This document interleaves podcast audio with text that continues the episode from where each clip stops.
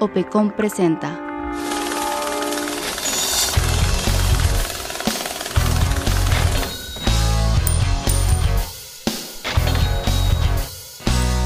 Un podcast dedicado a las finanzas, contabilidad y administración. Somos una consultoría empresarial que te brinda información preventiva en todas las áreas de tu negocio para hacerlo crecer y permanecer. ¿Estás listo? Que no te agarre en curva. Hola, ¿qué tal? Bienvenidos a este nuevo episodio de nuestro podcast. El día de hoy vamos a hablar sobre todo lo que debes saber para que no te agarre en curva las multas del SAT. Yo soy Daniela Almaguer y es un placer estar con todos ustedes como siempre. Y el día de hoy tenemos una invitada muy especial, la abogada Alma Patricia, que nos va a explicar todo lo que debemos saber con eh, respecto a ese tema. Patti, bienvenida. Dani, muchas gracias por la invitación. Estoy muy contenta de estar aquí con, con, ustedes y espero que toda la información que se platique hoy día sea de mucha utilidad para todos ustedes. Sí, la verdad es que yo creo que esta información va a ser eh, muy útil para todos. Eh, de repente cuando escuchamos multas SAT o cuando tenemos alguna situación de decir, ay, ya me llegó un papelito, ya nos hacemos en la cárcel como en dos días, ¿no? Pero no es así, ¿verdad, Pati? No, para nada. Como tú mencionas, cuando nos llega una multa del SAT nos da pánico, nos da terror, pero es importante estar bien informados para que no pasen estas cosas. Claro, claro. Y bueno, para todos los que nos están escuchando, pues siéntense porque este tema es un poquito denso, pero es muy importante que lo sepamos. Entonces, para comenzar, Pati, ¿qué nos puedes ir platicando? Pues bueno, hoy vamos a platicar eh, los requisitos esenciales del acto administrativo. Vamos a analizar cada uno de ellos para eh, ver si existe algún vicio a la hora de que el SAT nos multe y así poder echar para atrás nuestra multa o nuestro crédito fiscal. Ok, entonces yo creo que hay que empezar por definir qué es un acto administrativo, ¿no? Sí, Dani, es la manifestación de la voluntad de una autoridad en el ejercicio de su actividad administrativa. Eh, crea, transmite, modifica o extingue derechos y obligaciones para los gobernados. Es decir, en palabras eh, más simples, es cuando la autoridad en el ejercicio de su trabajo nos crea, nos transmite o nos modifica eh, o extingue alguna obligación o derecho a nosotros. O sea, cuando el SAT me pone a mí una multa, ¿me está creando una obligación? Es correcto. Ah, ok. ¿Y luego qué procede? Pues bueno, eh, para empezar a entender mejor el tema, eh, supongo que debemos empezar a entender qué es el derecho contributivo o tributario. Ok, cuéntanos. Eh, este derecho tiene su fundamento en el artículo 31, fracción cuarta de nuestra Constitución, en donde nos dice, palabras más, palabras menos, que todos los mexicanos debemos contribuir al gasto público de una manera proporcional y equitativa. Ok, y en esta parte eh, explícanos un poquito más a qué nos referimos exactamente con proporcional y equitativa. Pues mira, Dani, la Constitución nos da principios constitucionales tributarios para protegernos a nosotros como contribuyentes. Tenemos el principio de legalidad, que es el que nos dice que todos los elementos esenciales deben estar en una ley formal y material, es decir, que tiene que ser legal. También tenemos el principio de proporcionalidad, Aquí hablamos de una capacidad contributiva, es decir, quien pueda contribuir más, contribuirá más. Y por último tenemos el de equidad, que es el que nos habla de que todos debemos ser tratados de la misma manera. O sea que esta es la parte de la ley en la que nos dicen que no, que no debe haber o no debería al menos favoritismos o que porque conozco a alguien ya me cobraron menos, me quitaron la multa, etcétera, ¿cierto? Exacto. Y también aquí pues hablamos de eh, toda la, todos los contribuyentes debemos eh, eh, pues pagar nuestros impuestos de acuerdo a cómo gano. Si gano más, pues pago más, si gano menos, pago menos. ¿Estoy bien para ti? Es correcto. Ok, continuamos. Pues ahora quiero hablar sobre las contribuciones, sabiendo que todos los mexicanos debemos aportar al gasto público, pues, ¿qué son las contribuciones? ¿No? Eh, su fundamento está en el artículo 2 del Código Fiscal Federal y en este artículo nos divide las contribuciones en cuatro. Los impuestos, las aportaciones de seguridad social, la contribución de mejora y derechos. Ok, entonces los impuestos son lo que todos nosotros conocemos, ¿no? Lo más coloquial. Exacto. Eh, aportaciones de seguridad social, nos estamos refiriendo entonces a eh, todo lo que es del IMSS, del Seguro Social, del Infonavit, ¿no? Es verdad, eh, como mencionas, son todas aquellas contribuciones que deben pagar las personas físicas y morales que son sustituidas por el Estado en la prestación de sus servicios de seguridad social. Las eh, contribuciones de mejora son aquellas contribuciones que deben pagar ciertas personas que se benefician directamente por construcción de obras públicas. Ok. Y por último, los derechos, que a su vez se subdividen en derecho por servicio y por uso o aprovechamiento de bienes de la nación. Por servicio, ¿a qué me refiero con esto? Es cuando el Estado me presta un servicio y eso tiene un despliegue administrativo. Un ejemplo de esto es cuando voy y saco mi acta de nacimiento y tengo que pagar mis 60 pesos. Ah, ok. O sea, aquí cuando vamos eh, a sacar pues actas de nacimiento, matrimonio, licencias y demás, estoy haciendo contribuciones en la parte de derechos por el concepto de servicios. Exacto. Ok. Y por uso o aprovechamiento de bienes de la nación es cuando explotamos aquellos bienes que le pertenecen a la nación directamente. Supongo que aquí nos referimos a eh, recursos naturales o patrimonio de la nación, ¿no? Exactamente. Perfecto. Bueno. Y entonces, Pati, con todo esto, yo tengo que preguntarte algo muy importante. ¿Cómo llegamos a la gran pregunta? Aquí, ¿cómo se va a dar cuenta el SAT si yo estoy haciendo todo esto que me estás comentando o no? Pues mira, eh, antes que nada, debemos empezar a... Debemos tener un concepto muy claro. Nosotros como contribuyentes tenemos derechos y obligaciones fiscales. Nuestras obligaciones se subdividen a su vez de fondo y de forma. De fondo como tal es pagar la contribución y de forma es, por ejemplo, tener un domicilio fiscal eh, registrado, presentar mis declaraciones, llevar mi contabilidad, hacer mis facturas, etc. Esto claramente tiene su fundamento en el artículo 27 y 28 de nuestro Código Fiscal. Eh, aquí les recomendamos para todos los que nos están escuchando, se pueden dar una vuelta por el episodio de ciclo tributario para entender un poco más sobre nuestras obligaciones y la autorregulación. Seguimos, Pati. Entonces, aquí viene más a lo que me preguntaste. Cuando nosotros no cumplimos nuestras obligaciones, ya sea de forma o de fondo, somos acreedores a una multa. Y como tú me preguntaste, ¿cómo se da cuenta el SAT si estoy cumpliendo o no mis obligaciones? Pues bueno, básicamente haciendo su trabajo. Es decir, como sabemos, el SAT es el sistema de administración tributaria y tiene acceso a nuestras cuentas, a todo lo que entra y sale de nuestro bolsillo. Entonces, si el SAT se pone a hacer su trabajo, eh, verá qué estamos haciendo o qué no estamos haciendo. Claro, aquí es importante recordar que el SAT como eh, sistema administrativo de la Secretaría de Hacienda tiene la autoridad y la facultad de vigilar todos nuestros movimientos eh, relacionados a nuestros bienes y a nuestra actividad económica, es decir, tiene la oportunidad de preguntarle a los bancos si la información que nosotros estamos declarando es verdadera o no. Claro, y en palabras remontándonos al, al, concepto que vimos, eh, que tomamos en cuenta al inicio de, este, de esta charla, pues básicamente se da cuenta a través de un acto administrativo. Y es importante mencionar que existen diferentes tipos de actos administrativos, los definitivos, los de trámite, los expresos, los presuntos, pero a nosotros el que nos interesa es el definitivo, que es el que pone fin a un procedimiento. Es importante mencionar que este acto administrativo definitivo, de, eh, en este debe existir una relación de supra y subordinación, es decir, el SAT es supra y nosotros somos sus subordinados. Como quien dice, debe haber quien manda y quien obedece. Es verdad. Ok. Y bueno, ya entrando un poquito más en materia para revisar los requisitos del acto administrativo, quiero hacer un, eh, una aclaración muy, muy importante y quiero que nos quede muy claro. A ver. Es importante recordar que para los, nosotros los particulares, todo lo que no está prohibido está permitido, pero para la autoridad es completamente al revés. Todo lo que no está permitido está prohibido. O sea que nosotros tenemos chance a la interpretación, mientras que la autoridad debe hacerlo estrictamente bajo lo que manda la ley. Es correcto, si la ley no lo faculta para hacer tal cosa, entonces no puede ser así. Ok. Es que el derecho es muy interpretativo, ¿no?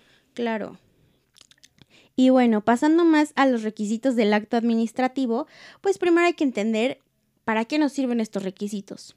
Estos requisitos van a velar por nuestra certeza y seguridad jurídica eh, de nosotros los contribuyentes, evitando así pues actos caprichosos o arbitrarios por parte de la autoridad. ¿Qué te parece si empezamos con el primer requisito? ¿Cuántos requisitos son para ti? 8. Perfecto. Pues vamos por el primero. El primero nos dice que debe ser por escrito. Es decir, no puede llegar el SAT a decirme que debo 10 mil pesos y al otro día yo voy a pagarlo y me dice, no, ¿sabes qué? Ahora tu multa es de 15 mil pesos.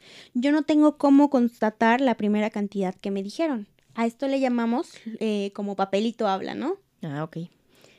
La segunda es que debe ser notificado debidamente. ¿Y qué significa esto, no? Pues primero tenemos que ver qué tipo de acto es, si ya sea fiscal federal, fiscal estatal o un tema administrativo. Para este ejemplo eh, tendremos en cuenta que es un acto fiscal federal, el cual tiene su artículo, eh, su fundamento en el artículo 134 de nuestro Código Fiscal. Y bueno, la notificación puede ser personal. Es decir, llega una persona a nuestro domicilio, el que registramos, y te toca la puerta. Y si no estás, te debe dejar un citatorio para que al día siguiente, en hora hábil, se atienda esa notificación. Aquí no estamos refiriendo a domicilio fiscal, ¿verdad? Sí, claro, el que nosotros registramos. El que damos de alta en el SAT. Exacto. O sea, si, si mi domicilio fiscal es mi casa, pues llegarán a mi casa, pero si tengo unas oficinas, pues van a llegar a mis oficinas, Es ¿verdad? correcto, Dani. Ok, seguimos. Esta es la manera más común hasta la reforma que introdujo el buzón tributario, que es básicamente pues nuestro correo electrónico fiscal, el que damos de alta en el buzón tributario. Antes de que te envíen un correo a tu buzón tributario, te deben de enviar una notificación para que te metas a tu buzón tributario.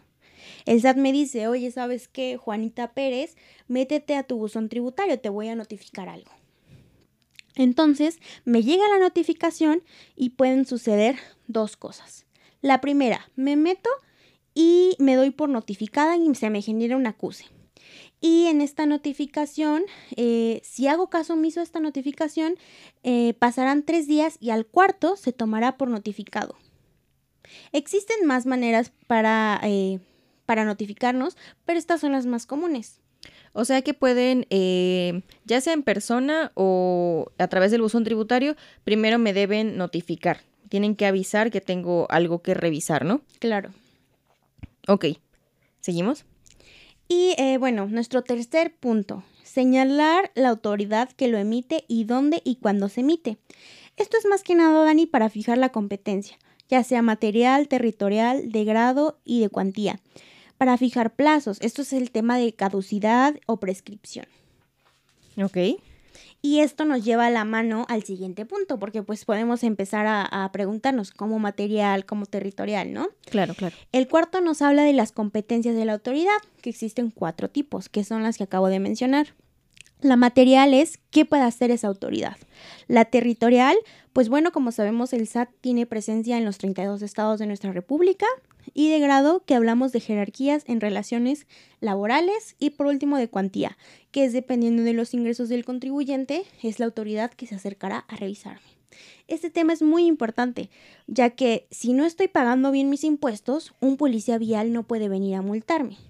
Ah, ok. O sea, aquí nos referimos que dentro de las muchas cosas que tenemos que revisar para darnos cuenta si el acto administrativo que me están aplicando es adecuado o no, es que tengo que asegurarme que, que la autoridad que se acerca a mí es la que le corresponde. Si le a finanzas, no se va a acercar a Hacienda o algo por el estilo, ¿no?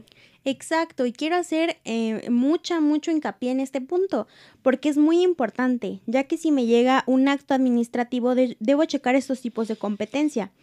eh, para ver si efectivamente esa autoridad es competente. Y si no es competente, este es un vicio bastante, bastante fuerte para tumbar nuestra multa o crédito fiscal. Recordemos que estamos revisando los requisitos del acto administrativo para asegurarnos que la obligación o multa que el SAT nos está poniendo eh, pues está bien fundamentada y tiene el proceso pues hecho adecuadamente. Pati, entonces iríamos al punto número 5 de estos requisitos. Sí, Dani, este punto se refiere a la fundamentación y motivación del acto administrativo. Cuando hablamos de fundamentación nos referimos a la correcta cita de todos los artículos que son aplicables a nuestro acto administrativo y también a nuestra competencia. Y normalmente se equivocan de tres maneras. Se pueden equivocar de manera indebida. Ejemplo, me tenían que citar el artículo 5 y 6 y en vez de eso me citan el artículo 3 y 4. Se pueden equivocar de manera insuficiente. Ejemplo, me tenían que citar el artículo 5 y 6 y solo me citan el artículo 5. Y se pueden eh, equivocar de manera ausente, que esto normalmente no pasa, pero sí hay casos en donde no me citan ningún artículo. Esto referente a fundamentación. Y a motivación nos referimos a utilizar todos los razonamientos de conducta y encuadrarla en la hipótesis normativa. Es decir, son los razonamientos jurídicos que utiliza la autoridad para encuadrar una situación a la norma. Y de igual manera se pueden equivocar de manera indebida, insuficiente o ausente. O sea, en esta parte hablamos de que tengan una buena razón para fijarnos la, el acto administrativo, ¿no? Sí, básicamente de eso se trata. Perfecto. Con los requisitos que nos acabas de comentar. Sí. Bien. Entonces iríamos al punto número 6. Este punto nos habla de las formalidades esenciales del procedimiento, las cuales son cuatro. La primera es que se notifique el inicio del procedimiento, que exista una orden previa. La segunda es que durante este procedimiento el contribuyente tenga la oportunidad de manifestarse, de ofrecer pruebas y alegar todo lo que pueda defender su posición. El 3 es que el contribuyente tenga la oportunidad de ofrecer sus alegatos. Y el cuarto es la resolución que defina y ponga fin al procedimiento. O sea que aquí es, justo el momento de decir, sí me equivoqué, pero tampoco voy a aceptar todo tal cual me lo dices, ¿no? Yo también tengo mi versión, mis pruebas y todo para defenderme. Eh, bueno, sí, así lo realicé, ¿no? Claro, el contribuyente tiene su derecho de otorgar sus pruebas y alegar todo lo que sea necesario para defenderse. Perfecto. Seguimos, Pati. Nos vamos al punto número 7. Eh, aquí hablamos de firma autógrafa o firma electrónica avanzada. Es decir, no se vale que el acto administrativo venga en un papel y venga con un garabato en una copia simple. El SAT utiliza en muchas ocasiones la firma electrónica avanzada y es importante mencionar que hay una ley que regula esta. Ok, aquí también eh, yo creo que es importante recordarles a todos los que nos están escuchando que cuando van a, cuando vamos al SAT a sacar nuestra firma electrónica, muchas veces a lo mejor como que medio nos asustan y nos dicen, no, es que tienes que cuidar tu firma electrónica, no se la compartas a nadie, etcétera. Y más que a lo mejor para términos contables, nos referimos ya a cosas como estas. O sea, una firma electrónica tiene tanta validez, si no, corrígeme, Pati, como una firma autógrafa. Y eh, si la descuidamos, eh, o no, sé, no estamos seguros para qué se va a eh, usar, pues podría llegar a causarnos conflictos justamente en algo como un acto administrativo. Claro, Dani, es correcto. Bueno, entonces ya llegaríamos al punto número 8, ¿cierto? 8, sí. En este punto ah, es habla sobre mencionar los medios de defensa que procedan. Si a mí me, me, me fincan una multa, me ponen una multa o un crédito fiscal, eh, deben mencionar si procede recurso de revocación, juicio contencioso administrativo o un amparo indirecto. Todos estos que acabo de mencionar son medios de defensa. Que literalmente ya es como el momento donde una vez que revisé que el proceso estuvo bien, que me fijaron el acto adecuadamente, yo tengo la opción de defenderme bajo alguna de las tres opciones que mencionaste. Claro. Y bueno, Dani, ya por último quisiera mencionar dos artículos que son muy, muy importantes. Eh, el primero es que tenemos, eh, este derecho está previsto en la Ley Federal de Contribuyentes, es nuestro artículo 2, fracción eh, sexta, que dice que no se deben aportar los documentos que también ya obran en poder de la autoridad. O sea que no me pueden pedir doble vez algo que ya, bueno, por segunda vez, mejor dicho, algo que ya me pidieron antes. Es correcto. Sabemos que en la práctica es muy diferente a la teoría, pero este artículo nos menciona que no nos pueden pedir los documentos que ya obren en poder de la autoridad. Ok. Y otro artículo que quiero mencionar es el artículo 73 de nuestro Código Fiscal Federal, que nos dice, si tu cumplimiento de tus obligaciones fiscales formales son espontáneas, aunque sean extemporáneas, no habrá multa. ¿A qué me quiero referir con esto? Es decir, yo tengo que presentar mi declaración a más tardar el 17 del mes. Si yo la presento el 18 o 19, ya presenté mi declaración fuera de tiempo y por lo tanto soy acreedor a una multa. Pero El artículo 73 me dice, si yo el día 20 voy y presento mi declaración, no tendré multa. Pero si fuera de término, llega el SAT y me requiere que presente mi declaración, no fue espontáneo y sí hay multa. Ok, aquí creo que es importante también que mencionemos que cuando hay requerimiento ya no vale presentar la declaración o lo que sea que me están solicitando. Pero cuando yo solito me autorregulo, entonces me puedo evitar las multas por eh, no presentación, ¿no? Es correcto, porque el SAT no me lo requirió. Perfecto. Eh, pero es importante eh, ver si hay un requerimiento del SAT y si lo hay, checar que esté debidamente notificado. Recuerden que eh, para todos los que nos están escuchando, si tienen un tema relacionado con esto, tienen por ahí una multa que no les queda claro de dónde vino, etcétera, en Opecon con todo el gusto del mundo les podemos atender este tipo de situaciones, solo escríbanos y con mucho gusto nos pondremos en contacto con ustedes. Pati, ¿algún comentario más? ¿Algo más que quieras agregar? No, Dani, muchas gracias. Bueno, pues entonces, eh, muchas gracias a todos por escucharnos. Les recuerdo que pueden seguirnos en nuestras redes sociales. Nos encuentran en Facebook como arroba peconmx, en Instagram, ya estamos estrenando Instagram como arroba pecon.mx y en nuestra página web como www.peconmx.com. Eh, recuerden seguirnos y cualquier cosa estamos para servirles. Patti, muchísimas gracias por haber estado con nosotros el día de hoy. Muchas gracias a ti, Dani, por la invitación. Espero que se repita y muchísimas gracias. Espero que esta información les haya sido de ayuda. Gracias, Patti, y nos vemos la próxima.